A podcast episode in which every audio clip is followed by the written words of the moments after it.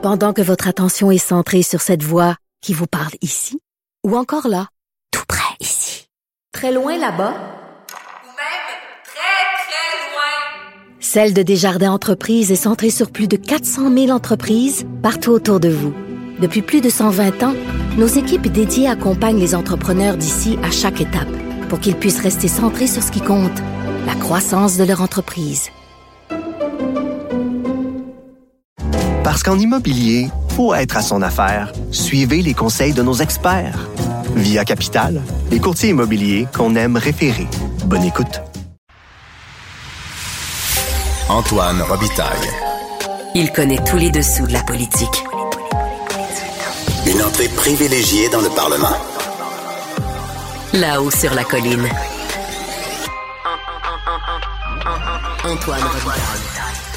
Bon jeudi à tous. Aujourd'hui à l'émission, consultation large ou restreinte, nucléaire ou non, sobriété non contraignante, nouveau barrage? Le premier ministre Legault et son super ministre Fitzgibbon improvisent grossièrement dans le dossier crucial de l'avenir énergétique au Québec, déplore Rémi Nadeau, chef du bureau parlementaire du journal, qui est avec nous aujourd'hui.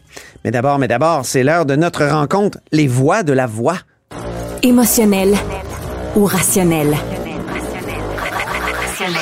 En accord ou à l'opposé. Par ici, les brasseurs d'opinion et de vision. Les rencontres de l'air. Mais bonjour, Guillaume Lavoie. Antoine Robitaille, bonjour. Expert en politique publique, on fait l'analyse sportive de la période de questions. On commence, euh, Guillaume, par le jeu dangereux. Oui, et c'était euh, dans l'échange entre Marois Risky, députée libérale euh, de l'ouest de l'île, et qui posait, elle est critique en éducation, qui posait une question à Bernard Drinville, ministre de l'Éducation, et elle n'a rien de moins que essentiellement accusé le gouvernement d'avoir rejeté ou retardé des projets de construction ou de Mmh. rénovation d'écoles dans les comtés libéraux. Alors, Oui, on va l'écouter d'ailleurs tout de suite. Euh, J'ai un extrait de son accusation et de la réponse du ministre Bernard Drinville. sur toutes les demandes d'agrandissement, rénovation, construction d'écoles, 100% dans les comtés caquistes. Toutes les autres ont été refusées. Comment pouvez-vous expliquer ça? Le seul comté qui a été accepté, c'est un comté indépendant dans Vaudreuil, un comté que vous avez dévisé. Pendant ce temps-là, vous avez retiré 220 millions de construction d'écoles dans les comtés libéraux. Expliquez-vous, expliquez ça aux parents. Il y a 90 députés de la CAQ en cette Chambre. Alors, euh, c'est normal qu'il y ait au, au prorata davantage d'écoles qui soient inaugurées dans 90 euh, comtés. C'est normal. Ceci dit, je le répète, la classification des projets ne tient pas compte de la couleur des comtés. Elle tient compte des besoins. Et il y a des fonctionnaires qui sont là depuis nombre d'années, qui font l'évaluation des projets et qui, oui, classent les projets, les priorisent, et par la suite, on va de l'avant avec cette classification-là, Madame la terminant. Présidente. On s'en mêle pas. On s'en mêle pas, donc, euh, dit Bernard Drinville. Tu y crois, toi, euh, qu'il s'en mêle pas, Guillaume, ou tu crois Marois Risky? Non, moi, je suis plutôt, euh, j'ai plutôt tendance à croire la réponse euh, du gouvernement là-dessus. Mais, en fait, je le dirais comme ça, Antoine. Si c'est vrai, je veux des preuves parce que c'est extraordinairement grave. Par contre, euh, il y a un enjeu où là, le gouvernement a un peu raison dans sa réponse. Il y a 125 comtés au Québec, là, si on divise le Québec géographiquement. Il y en a 90 qui appartiennent à la CAQ. Donc, enlevons toute logique partisane, numériquement parlant, il serait normal qu'il y ait plus de rénovation euh, dans les comtés représentés par un député de la CAQ juste parce qu'il y en a plus. Mm. Mais de là à dire que parce qu'il y en a plus puis que ce sont de la CAQ, c'est un sophisme, je pense, facile. C'est comme, hein, les fourchettes ont des dents, j'ai des dents, je suis une fourchette. Mm. Attention, là. Parce que normalement, moi, j'ai vécu ça au municipal, là. Euh, on choisit pas nécessairement de refaire les routes ou faut arrêter de refaire les routes sur la base de c'est dans le district à qui ou c'est dans le comté à qui. Tu prends une feuille, puis tu décides des critères et ce qui rencontre les critères, mais tu mets ça dans l'ordre des priorités. Normalement, ça se fait bien avant l'intervention du politique. Maintenant, si Mme Risky avait dit les critères qui sont là ne tiennent pas suffisamment en compte des réalités de certains coins, par exemple, elle est députée du comté de Saint-Laurent, où il y a des populations jeunes très importantes, Mm. mais ça, à la limite, faisons le débat là-dessus, plutôt que d'aller faire une accusation si elle ne se révèle pas vraie avec des preuves limpides, c'est-à-dire qu'il y a eu de l'ingérence politique pour prioriser des projets versus d'autres. Ben, elle a fait des demandes d'accès qui, oui, qui, qui, qui euh, comment dire, elle, elle, fonde son propos sur des demandes d'accès, puis ça semble euh, vrai, là. Mais ben, est-ce qu'il y a eu de la, est-ce qu'il y a eu de l'ingérence politique? C'est ça la grande question, effectivement. Est-ce que ça se peut qu'il y en ait plus dans des comtés représentés par la CAQ? Numériquement, c'est évident. Est-ce que ça veut dire qu'il y a eu de l'ingérence politique? Ça, c'est une accusation extraordinairement grave. S'il y a des preuves, qu'on les dépose. Sinon, je pense que c'est un manquement grave au sens de l'État et ça sent peut-être plus, Antoine, tant qu'à chercher des motifs, un positionnement pour une course à la chefferie, mais je ne pense pas que c'est quelque chose qui élève la chose. Alors, amenez-nous la preuve, sinon, c'est peut-être d'un autre ordre qui n'a rien à voir avec une scène critique de quels sont les, critères pour prioriser des écoles versus d'autres. Je ne crois pas, moi, qu'au Québec moderne. Mais je pense que le propos de Marois c'est de dire si ça a quatre pattes euh, et ça a des moustaches, ça risque d'être un chat. Elle, il y a plusieurs animaux qui répondraient à cette c'est ça, moi aussi, oui. Mais tu vois, c'est là, c'est un sophisme. Vu qu'il n'y en a pas dans les comtés libéraux, ça voudrait dire que les libéraux n'ont pas été priorisés. Oui, mais je pense qu'un député a le droit de soulever des apparences. Puis l'explication du ministre me semble très raisonnable, mais, mais il, y a, des apparences. Moi, je suis pas prêt à dire qu'il y a des apparences, je suis prêt à dire que c'est un fait. Mais de là à dire c'est parce qu'il y a du politique, il y a de l'ingérence politique, parce que c'est ça qu'il y a dans la question de la députée euh, Mme Risky la CAC, donc le parti politique, a décidé de mettre sur pause des projets dans les comtés libéraux. Moi, j'aimerais mieux, et je trouverais ça parfaitement légitime, de dire voici des listes d'écoles que nous connaissons bien parce qu'ils sont dans nos comtés. Comment se fait-il qu'ils ne rencontrent pas les critères? Est-ce hmm. qu'on a les bons critères? C'est un, peu, un peu ce qu'elle disait pour son comté Saint-Laurent. Ce bout-là était légitime et je pense noble. Hmm. Le reste, je trouve, je trouve ça un peu moins bien taillé. Peut-être que ça nous fait penser à une époque où les libéraux étaient au pouvoir et où les permis de garderie s'octroyaient un peu comme ça. Mais c'était l'ère Thomasy, c'est une autre ère. Deuxième jeu que tu veux euh, souligner, le jeu en plein contrôle et pas sur la bonne patinoire. Oui, alors là, ici, on a euh, un échange entre euh, le co-porte-parole de Québec solidaire, Gabriel Nadeau-Dubois, qui pose une question au premier ministre, M. Legault, à propos de...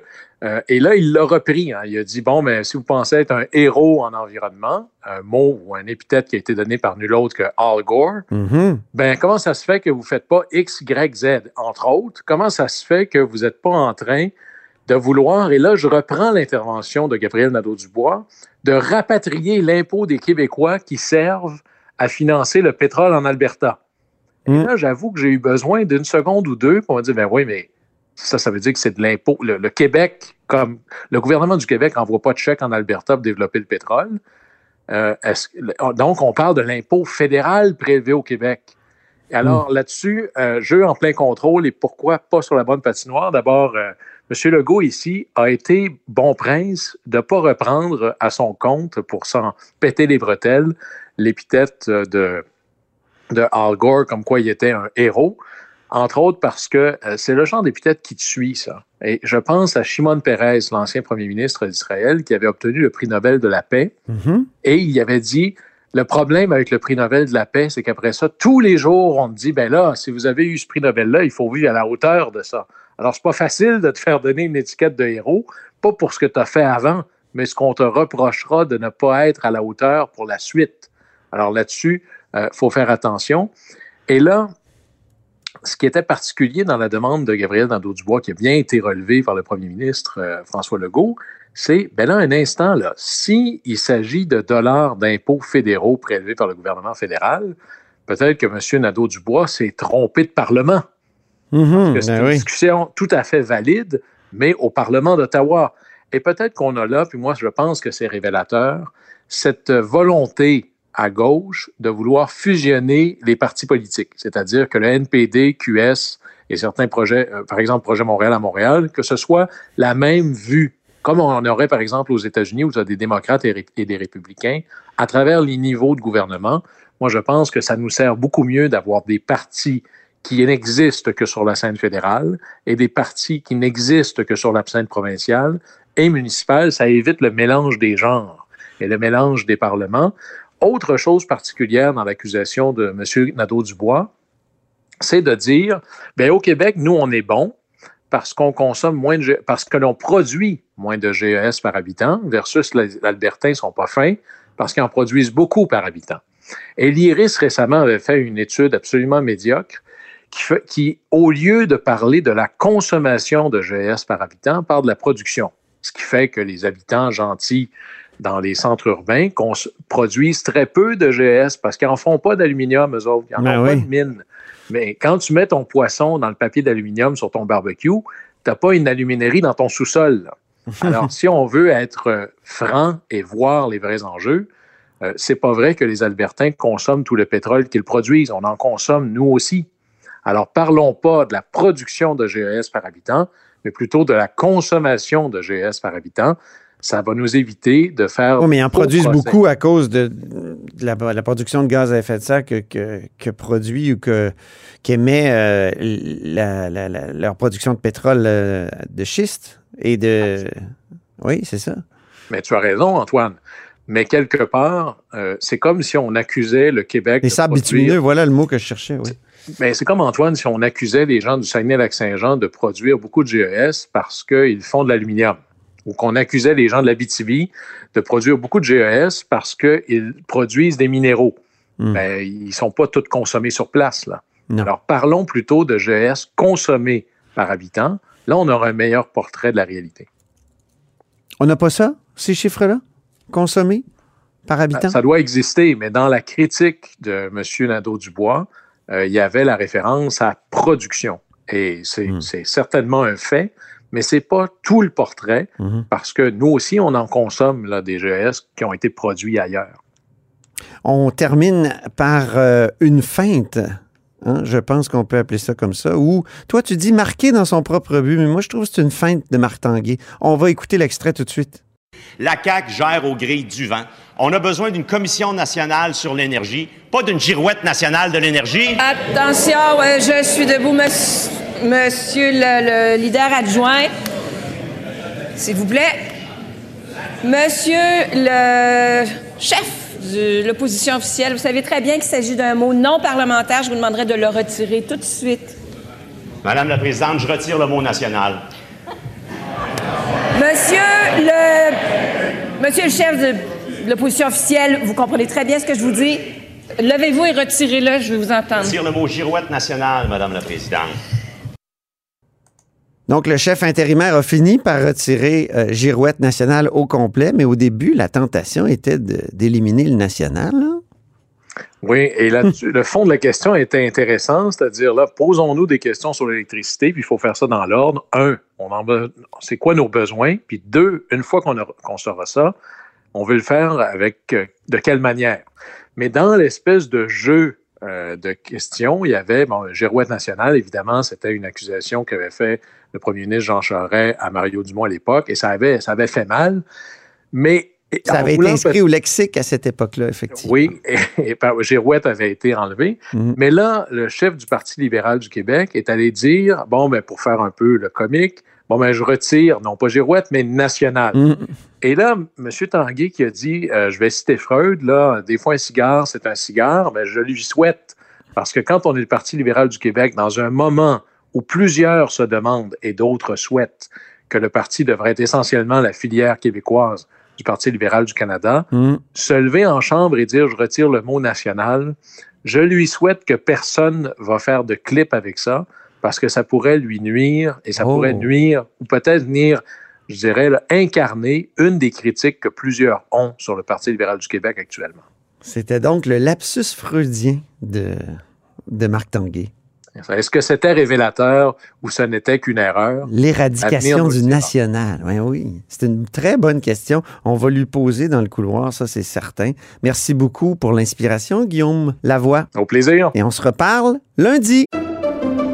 Pendant que votre attention est centrée sur vos urgences du matin, vos réunions d'affaires du midi, votre retour à la maison ou votre emploi du soir, Celle de Desjardins Entreprises est centrée sur plus de 400 000 entreprises à toute heure du jour.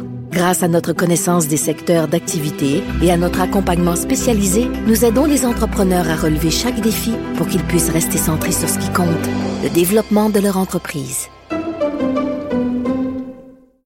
Parce qu'en immobilier, pour être à son affaire, suivez les conseils de nos experts. Via Capital, les courtiers immobiliers qu'on aime référer. Bonne écoute. Antoine Robitaille. Le véritable troisième lien. Le salon bleu à vos oreilles. Et tout ça sans utilisation des fonds publics. C'est l'heure de notre rencontre hebdomadaire avec Rémi Nadeau. La rencontre Nadeau-Robitaille. Bonjour Rémi. Bonjour Antoine. Rémi Nadeau, c'est le chef de bureau parlementaire à l'Assemblée nationale pour le journal et le journal. Alors, pour ton premier sujet, tu vas un peu dans le sens du chef libéral Marc Tanguay. On l'a entendu dans le segment précédent. Il disait la CAQ gère au gré du vent. On a besoin d'une commission nationale sur l'énergie, pas d'une girouette nationale de l'énergie. Oui, bien en fait, toute la semaine, je, je suis resté comme sur cette impression-là que euh, le gouvernement Legault ne sait pas encore où il s'en va sur cette question ultra importante. Ben oui. Et en plus, il en a fait la démonstration, le gouvernement Legault, euh, qu'on a des besoins. euh, que c'est absolument crucial, euh, qu'Hydro-Québec devra trouver 100 TWh de plus pour atteindre la, carboneutralité. Ça grimpe de 100 TWh par semaine, on Oui, dirait. en plus, c'est ça. Je dis, bon, ils ont fait cette démonstration-là que, que d'ici 2050, pour atteindre la carboneutralité, on a besoin de ça et qu'on disait c'est un deuxième Hydro-Québec. Puis là, comme tu le mentionnes, là, on a plutôt évoqué, euh, surtout M. Fitzgibbon, là, que ça pourrait être 150. Euh, puis à un moment donné, on se demandait si c'était pas 200. Euh, et, et donc, quand on le ramène à l'impact que ça peut avoir aussi sur les gens, parce qu'il y a une partie importante qui devra être faite en économie d'énergie. Ben, écoute, en 2021, on, dem- on disait qu'Hydro-Québec euh, pensait demander un effort de 8 TWh. Ça, c'est la même chose. C'est passé à 25 TWh. Puis là, ça serait plus encore. Là, tu sais, on ne sait pas encore. On ne savait pas encore qu'est-ce que ça pouvait représenter pour les gens en termes de changement d'habitude, de comportement. 25 TWh que déjà, Mm. M. Fitzgibbon, de cette semaine, tout en improvisant un peu, là, parce que je comprends qu'il réfléchit à voix haute, mais euh, là, disait que ce serait encore plus que ça. Donc, encore plus que ce qu'on ne sait pas que ce que ça va avoir comme impact dans notre vie. Mais Donc oui. là, bref, tout ça pour dire que c'est ce sont- c'est un sujet extrêmement important qui est déterminant pour l'avenir du Québec. Et là, euh, on a senti du côté de M. Legault cette semaine, lorsqu'il a donné une entrevue à Cogeco, euh, alors qu'il était à New York, qu'il y a- qu'il allait y avoir une consultation. C'est comme une euh, vraiment une consultation publique où les gens, puis là c'est lui qui disait ça, pourraient débattre des choix que l'on doit faire, c'est-à-dire faire de nouveaux barrages, faire la réfection de barrages existants, faire en sorte qu'ils qu'ils puissent produire davantage ce qu'on a, euh, faire plus d'éolien, mais jusqu'à quel point, aller jusqu'à où en économie d'énergie, bref, bon. Alors tout ça, tout ce brassage d'idées-là, Ouais. il en a parlé comme d'un débat à faire avec les Québécois. Donc là, on entend par là vraiment comme une consultation publique, là, large. là. Même, il y a des gens qui parlent d'un BAP générique. Il y a des militants environnementaux. Pourtant, euh, tu vois, la question était posée à Pierre Fitzgibbon parce que là, dans la séquence, on sait que lui s'en vient d'ici la fin de la session parlementaire avec un projet de loi euh, sur l'énergie. Mais là, on disait dans la séquence comment ça fonctionne? S'il y a une large consultation publique, ça veut dire qu'il ne sera pas prêt. Il, va devoir écouter ça d'abord et, recevoir le nouveau plan d'Hydro-Québec avec Michael Sebia d'abord avant de pouvoir présenter un projet de loi. Donc, on disait ça va sûrement décaler son projet de loi. Mais là, ce matin, il dit non, non, pas du tout. Euh, puis, lorsqu'on on lui demande, mais qu'est-ce qu'il va y avoir comme consultation? Ben, il dit oui, Michael Sebia va venir. Michael Sebia va venir s'expliquer devant les parlementaires une tout. fois qu'il l'a représenté. Bon, mais là, est-ce qu'il y aura d'autres mondes? Il a dit qu'il ne savait pas. Mais comment ça se fait qu'il ne le sait pas, tu sais? Ils n'ont pas des comités des priorités, les ministres? Ils Ben ne devraient là, pas se euh, parler, euh, je veux dire, obligatoirement, même en petits comités comme le comité des priorités. C'est clair que M. Fitzgibbon et M. Legault sont là. C'est sûr. Et là, on- Qu'est-ce qui se passe? On est rendu au 20 septembre. Je me dis, c'est un sujet hyper important de l'automne et ils savent à ce point-là pas où ils s'en vont. Ouais. Donc, je, suis inquiet pour la suite des choses parce que on décode de ce que M. Fitzgibbon dit, que lui, de toute façon, il fait son projet de loi, puis c'est pas grave, là, tu sais, que... Il devrait même pas faire un projet de loi. Il devrait faire comme un, un livre blanc Ben, ça ou dépend. un ça livre vert ou un livre, je sais pas quelle couleur. Ça dépend mais sur quoi ils vont intervenir. Parce que l'autre chose qu'on m'a dit aussi, là, Ouais. euh, qu'on m'a dit, c'est que euh, il y, a- y y deux éléments. On, on sait qu'il veut intervenir, M. Fitzgibbon, pour euh, faire en sorte que les euh, entreprises, par exemple, aient des, des choses à faire si elles veulent obtenir de l'énergie pour des projets. Bon, il y a ça. Mais il y a aussi toute la question de la sobriété, justement, quand M. Fitzgibbon Oui. a évoqué une possibilité de jouer dans les tarifs. Mais ça, on m'a Il y a le dollarama, puis il y a la sobriété. oui. Et pour la sobriété, ben là, M. Fitzgibbon avait évoqué de, de faire partir le lave-vaisselle la nuit. Bon. Mais ça, on me dit, c'est ça aussi, on me dit, c'est comme une autre chose, tu sais, que c'est pas dans le projet de loi, ça. OK. Donc, il y a comme il y a une réflexion parallèle entre ce qui touche vraiment les gens, par exemple, pour une, une éventuelle modernisation, de la, la modulation, devrais-je dire, des, des tarifs, euh, et le projet de loi. On dit que c'est comme deux choses. Puis là, il rajoute à, à ça la consultation, puis M. Sébia qui va venir s'expliquer. Ça m'apparaît vraiment comme un fouillis. Et je Mhm. comprends pas que, je répète, là, c'est anormal, à mon avis, là, que rendu là, Mhm. dans ce- Ouais. à cet automne, on ne puisse pas avoir une idée claire parce que je me mets à la place de monsieur et madame tout le monde. S'ils se sentent interpellés, et je pense que les Québécois devraient se sentir Oui. interpellés, euh, et qu'ils se disent, mais comment je peux euh, intervenir là-dedans? Comment je peux faire entendre ma voix? Ben, on le sait juste vraiment pas. Sais-tu, on, on apprécie l'espèce de spontanéité de M. Fitzgibbon? Oui. Vraiment? Euh, Quand il parle euh, du parc automobile, quand, hier, euh, quand il a parlé du nucléaire en chambre, il était franc. Tu sais, bravo. Mais à un moment donné, c'est pas une conversation non plus de taverne, là.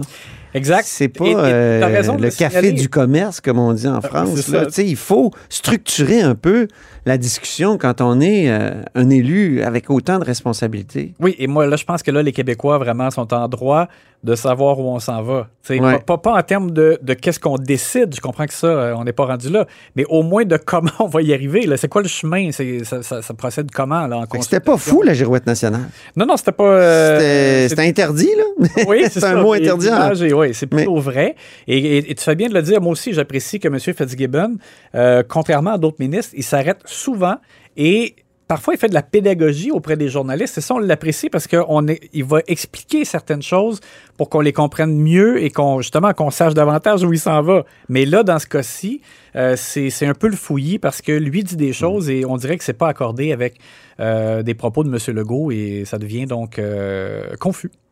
Deuxième sujet, une période de questions mouvementée, oui, notamment sur le thème des efforts du Québec en environnement. On peut écouter tout de suite euh, l'extrait euh, dont tu veux parler. C'est un, un échange entre Gabriel Nadeau-Dubois et François Legault. de dire au gouvernement fédéral les taxes et les impôts des Québécois des Québécoises, on veut plus que ça finance le pétrole et le gaz sale de l'Alberta. Vous bousillez tous nos efforts. C'est vrai que le Québec est meilleur que les autres. C'est vrai, grâce aux décisions des générations passées. Est-ce qu'on peut se lever face à Ottawa, ramener notre argent et l'investir ici? Bon, vous avez du fun, là? Pas de commentaires durant les questions, après les questions. Vous l'avez terminé, vous avez fait vos 30 secondes, je vous écoutais. C'est inacceptable, les applaudissements, les remarques. C'est bon pour vous autres du gouvernement aussi, ne l'oubliez pas. Je veux entendre la réponse du premier ministre. Madame la Présidente, je pense que le chef de Québec solidaire a manqué une bonne game. Il se rappelle-tu quand j'avais parlé de l'énergie sale de l'Alberta? Est-ce que le chef de Québec solidaire peut enfin applaudir ce qu'on fait au Québec? Est-ce qu'il peut comprendre que déjà, quand on est dans le groupe Boga, quand on va à l'ONU, comme j'ai fait hier, on essaie de convaincre le Canada, les États-Unis, les pays qui en font pas autant que nous autres, d'en faire au moins autant que nous autres. Mais est-ce que je peux entendre Québec solidaire pour une fois applaudir puis dire que le Québec est bon, est un leader? Je l'entends jamais dire ça. Ce moment-là était vraiment savoureux parce que lorsque Gabriel Nadeau-Dubois l'a dit, là, que oui, au Québec, on fait mieux que les autres. Ben oui, il venait de le dire. Il venait, c'est ça. Alors là, on entendait des bruits euh, et des réactions dans les banquettes du gouvernement parce que et des gestes. Là, il y a des... Même des applaudissements aujourd'hui. Oui, oui, je il y a sais pas ce qui s'est passé. applaudissements. Nathalie Ouais, c'est Roy ça. savait plus où donner de la tête. Oui, il y a des députés aussi qui ouvraient les bras, là, tu sais, tout grand, en voulant dire Ah, voilà, il vient de voir la lumière. C'est ça. Ça a eu du fun, hein? et, euh, et pourtant, M. Legault, lui, c'est comme si on dirait que je sais pas s'il l'avait pas entendu. Des fois, les, je pense que les, ça arrive que les élus pensent déjà à leur prochaine réponse, là, je sais pas. C'est comme s'il l'avait pas entendu et que là, il est revenu en disant qu'il le dise, envoyé donc. Euh, et là, ben, c'est ça, ça a été particulier parce que c'est pas capté par le micro, mais euh, GND assis, euh, a levé comme les yeux au ciel, puis il a dit Mais je, viens de le dire, là, ça a été un moment euh, assez euh, loufoque aujourd'hui au Salon Bleu. Ça a eu du fun, hein? Et nous en sommes à ce moment du jeudi où tu nous donnes un aperçu de tes pouces en haut et de tes pouces en bas de ta chronique du journal de demain. Et ça mérite toujours un peu de ACDC.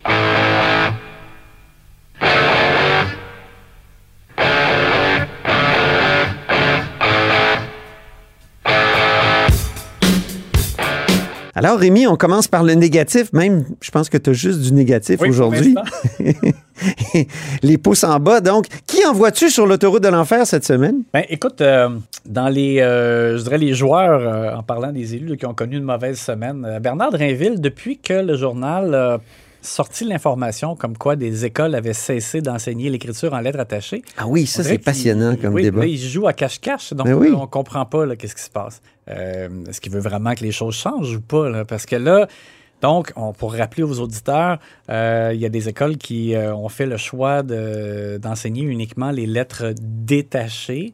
Et, et parfois, ben, ça cause problème parce qu'un enfant a été dans une école où il n'a pas appris les lettres attachées, mais là, déménage, va dans une autre école, pourtant de la même commission scolaire, et là, oups, il se retrouve à devoir apprendre les lettres attachées et au, et au rapidement. Là, parce Ça devrait être fondamental. ça. Ben oui. Ça devrait être. Attends, je sais pas, mais l'écriture qu'on se décide, là, nationalement? Je suis d'accord avec toi. Et je- je- vraiment, c'est incompréhensible pour moi que- que- qu'on laisse les écoles euh, faire ça. Et là, Bernard Drinville n'a pas voulu expliquer. Il a fait seulement un message sur Twitter en disant que euh, les écoles devaient suivre le programme scolaire. Et selon lui, c'est clair dans le programme scolaire qu'il faut enseigner les deux. Mm. Mais là, c'est pas le cas. On le sait, là. On- on- notre journaliste Geneviève Lajoie a eu des informations, puis donc le, le- le- le représentant des euh, directeurs d'école dit, là, oui, il dit même que c'est une tendance, là. il y a de plus en plus d'écoles qui abandonnent.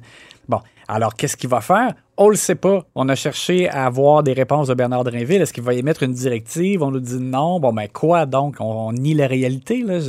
Alors bref, ça c'est une mauvaise euh, semaine. Donc, un pouce en bas, un premier pouce en bas. Oui, mauvaise semaine pour M. Drainville. Euh, André A. Morin, du député, le député euh, libéral, euh, a rencontré les médias en point de presse euh, Ce matin. jeudi matin. Et ça a été un dur moment pour lui. Lui, il a vraiment... Catastrophique. Il a vraiment compris c'était quoi un hot room, parce que c'est le nom de la, la petite salle de En fait, c'est le Bernard Lalonde. C'est le Bernard Lalonde, Oui, effectivement, mais oui. c'était appelé communément le Hot Room euh, auparavant. Mm. Et M. Morin a eu chaud parce qu'il est arrivé en disant que Simon Jolin Barrette avait une tendance à nommer un ami comme juge. Un journaliste lui a fait remarquer, parce qu'on sait que c'est arrivé qu'une seule fois. Donc, le journaliste lui a dit Est-ce que vous êtes en mesure de dire que c'est arrivé plus d'une fois? Puis il a toujours comme éludé la question. Et très malhabilement. Oui, c'est ça. On peut écouter un extrait. Parce que pour qu'il y ait une tendance, il faut qu'il y en ait plus qu'un. Alors, il y en a combien? Il y en a-tu 5? Il y en a-tu nommé 6 de ses amis? 10? 15? Combien il y en a nommé de ses amis? Je vais, je vais vous répéter, quand on est ministre de la Justice, là, il faut se placer dans une situation où on Vous va. ne répondez pas à ma question. Il y en a combien? Le savez-vous? Alors moi, là, ce que je vous dis, c'est qu'il devrait être au-dessus de la mêlée, puis dans des cas comme ça, il devrait faire des Mais vous ne recommandations. savez pas combien il en a nommé N'alimente pas des conflits d'intérêts. Vous ne savez pas vous combien vous il a nommé d'amis. C'est ça? C'est ce que je vous dis. Je vais dire comme toi, il a eu chaud. Même chose sur le troisième lien, parce que Marc Tanguay, quand même, mercredi, a lancé en chambre que le troisième lien, pour lui, c'était inévitable. Tu sais, qu'à un moment donné, un jour, il y aura, faudra qu'il y ait quelque chose qui est bon. Et euh, donc, on a cherché à, à savoir si M. Morin était d'accord avec ça, parce que ça nous apparaît un, di- un discours un peu nouveau du côté des, PLQ. Et il voulait pas dire qu'il était pas d'accord. Il disait, oui, oui, je suis d'accord. Il a même dit qu'il était en parfaite équation Avec- avec- Parfaite équation avec la confusion. Oui, c'est ce Mais- que ça m'a fait, moi. Mais en même temps, ce qu'il disait, c'est que c'est un, ils vont mandater un comité d'experts et c'est le comité d'experts qui va le déterminer. Donc, ça veut dire que c'est pas nécessairement inévitable. Ah oui, c'est ça. Euh, alors, bref, ça a été un dur moment. euh, à moins que ça soit le comité d'experts Rémi Nadeau. Et Ça, oui, c'est et sûr que que là- le troisième lien va se faire. c'est ça, exactement. Un jour, on fera notre débat. oui. Alors, bref, tu sais, tu vois, ça, c'est quelqu'un qui était euh, patron des procureurs au fédéral. Alors, je- tu sais, j'ai pas de doute que M. Morin euh, doit être quelqu'un euh, avec des aptitudes et qui peut apporter une contribution parlementaire. Euh, mais tu vois, le- le- je pense qu'il n'a pas le sens politique et euh, Ouais, on peut peut-être avoir le sens juridique et pas le sens politique, c'est Ouais, ce que tu je veux pense dire? que oui. je pense que c'était assez euh, manifeste. Ben voilà, c'est ça. Et euh, fait que voici, c'est un aperçu et euh, la suite euh, samedi euh, sur. À lire dans notre édition samedi-dimanche. Oui, exactement. Formidable. On se reparle la semaine prochaine, Rémi? Merci. Super. Vous avez du fun, là? Et c'est ainsi que se termine La Hausse sur la Colline en ce jeudi. Merci beaucoup d'avoir été des nôtres. N'hésitez surtout pas à diffuser vos segments préférés sur vos réseaux. Ça, c'est la fonction partage. Et puis, il n'y a pas juste méta. Et je vous dis à demain. Cube Radio.